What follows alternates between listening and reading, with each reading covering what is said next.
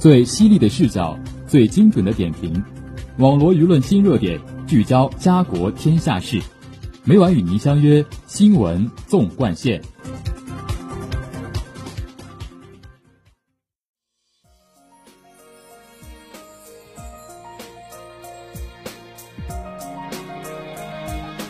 新闻每天发生，视角各有不同。欢迎收听今天的新闻纵贯线，与我一同聊新闻，说天下。我是今天的主播丁可，今天就由我为大家带来最新鲜的影音文学板块。下面请听第一条资讯。回顾近年综艺节目，国风已成为一个触发荧屏高光时刻的开关。当下。国风文化正以不同形态出现在综艺节目及各类晚会中，获得了观众的广泛认可和喜爱，成为荧屏上新的流量密码。中华传统文化一直是荧屏重要的创作宝库，近年来更是掀起了一股国风创作潮流。围绕国风家而垂直细分的原创节目不断涌现，让更多文化瑰宝走下殿堂，走向大众。中央广播电视总台深耕多年。打造出《国家宝藏》《典籍里的中国》等一批现象级国风节目，其中《典籍里的中国》融合戏剧、影视、文化访谈等多元手法，以追根溯源、旁征博引的方式，探寻上下五千年中华文明。衣上中国以传统服饰文化入题，提出复兴中国审美的节目指挥，生动诠释了传统服饰所承载的深厚文化底蕴。而在国风加建筑的垂直领域，北京卫视推出的《上新了故宫，遇见天坛》，利用多样综艺形式唤醒传统建筑所承载的文化记忆。我在颐和园等你，则呈现古典园林的文化价值和美学价值。以国风加音乐为创作灵感，广东卫视原创的中国经典音乐竞演节目《国乐大典》，已成为国风国潮类综艺节目中的头部 IP。在这一位中国民族音乐特别设计的艺术空间中，年轻乐手们或改编流行金曲，创作新国风音乐，或通过场景化的器乐剧，讲述古老乐器的前世今生，诉说流传千古的文化故事。传统和潮流的碰撞与融合，激活了国乐的生命力，传递出优秀传统文化之美。河南卫视与哔哩哔哩动画联手打造的文化剧《五千年》。则以国风加舞蹈的模式进行创作，讲述中国从东汉、唐宋到现代的文化故事，既满足了年轻群体对优质舞蹈内容的需求，又促使年轻群体对历史文化产生共情体验与艺术共鸣。越来越多综艺节目在展现传统文化之时，既张开怀抱拥抱年轻群体，也在培养着继承传统的新生力量。而在获得更多年轻观众关注乃至参与其中的同时，国风综艺节目也在不断找寻传统文化与年轻群体在精神层面的共鸣，让年轻群体从优秀传统文化中获得了知识养分、精神力量乃至审美能力的提升，助力传统文化在当今时代不断升温。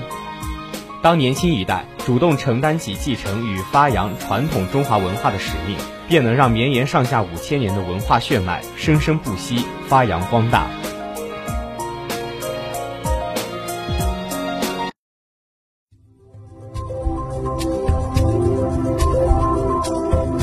您现在收听的是《新闻纵贯线》。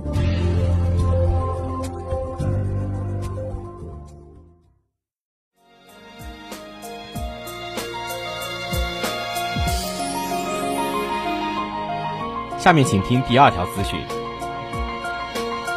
三月十三号，由中信出版集团主办的二十四节气七十二候新书分享会在北京举行。两位作者徐丽晶、徐冬冬以及文学评论家潘凯雄作为嘉宾和线上线下读者分享创作与阅读体会。中信出版集团总编辑洪永刚出席活动。二十四节气七十二候一书精选了画家徐冬冬以二十四节气七十二候为主题创作的一百四十余幅抽象绘画作品，以及资深新闻人、高级编辑徐丽晶结合画作完成的近八十篇感悟四季的文字作品。并收录与王蒙、丁一辉、薛其坤、陈来等文化、科学、哲学领域代表人物的对谈。该书从中国人生命美学和生命力量的角度，挖掘和阐述二十四节气七十二候的当代价值和意义。当谈到二十四节气七十二候的创作缘起时，徐立金表示，时代需要新的创作。作为新闻工作者，弘扬中国优秀传统文化是一种责任，也是这本书的创作初衷。他希望读者，特别是年轻人，能够跟随二十四节气七十二候的脚步。以细腻的心去亲近自然，以恭敬的心去学习中华传统优秀文化，以恭敬的心去学习中华传统优秀文化，以开放的心来体会抽象绘画的艺术语言，以真诚的心来倾听内心的声音，从而获得生命内在的力量。在回答读者提问时，徐冬冬强调，画作以二十四节气七十二候为载体，在创作中努力保持着和自然的结合。来展现春夏秋冬四季的变化，同时画色之物直接取于自然，每一幅画作都是与大自然的合唱。文学评论家、作家潘凯雄在现场分享中谈到，《二十四节气七十二候》这部看似小切口的作品，绝不同于一般的节气知识普及性读物。虽然它不乏对每个节气和物候的认知与理解。但更不时灌注着作者强烈的人文情怀和生命体验，读起来有很强的代入感。这本图文并茂的著述，更大的价值还在于为读者提供了一个读懂中国的特别角度。它既与公众日常生活息息相关，又勾连起数千年博大中华文化的独特魅力及发展演变轨迹。本次活动采用线上加线下的形式召开，来自全国的百余位读者代表参与分享会。与此同时，二十四节气七十二候系列组画四季精粹个展在北京启号大厦中庭举办。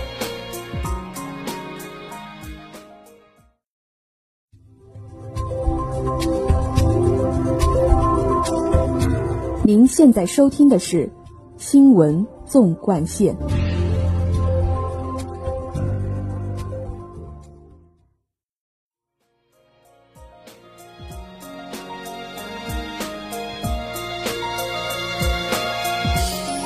下面请听第三条资讯：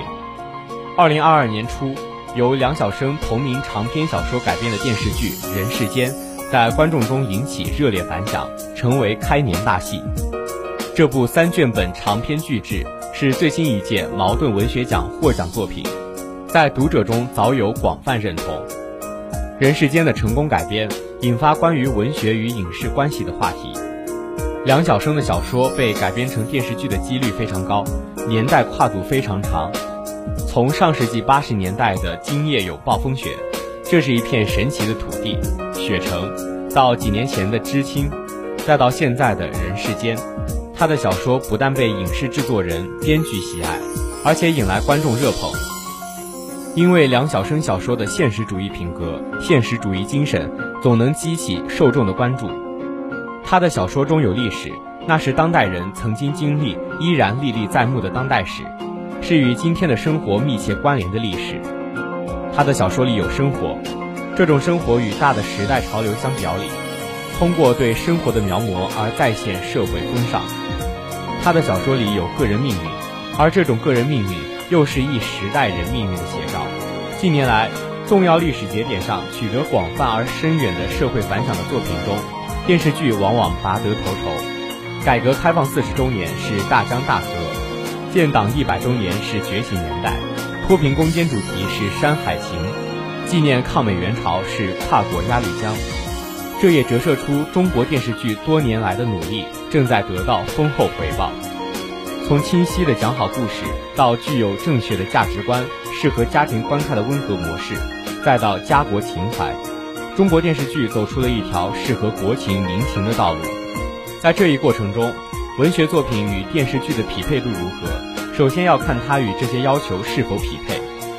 梁晓声的作品就是因其高匹配度而被关注、追踪而改编。文学与影视之间的关系历来有不同的观点，但总的来说，影视艺术可能无法完全道出小说作品的内涵，但作为独立的艺术。它同时也会衍生出更新的属于自己的艺术特质。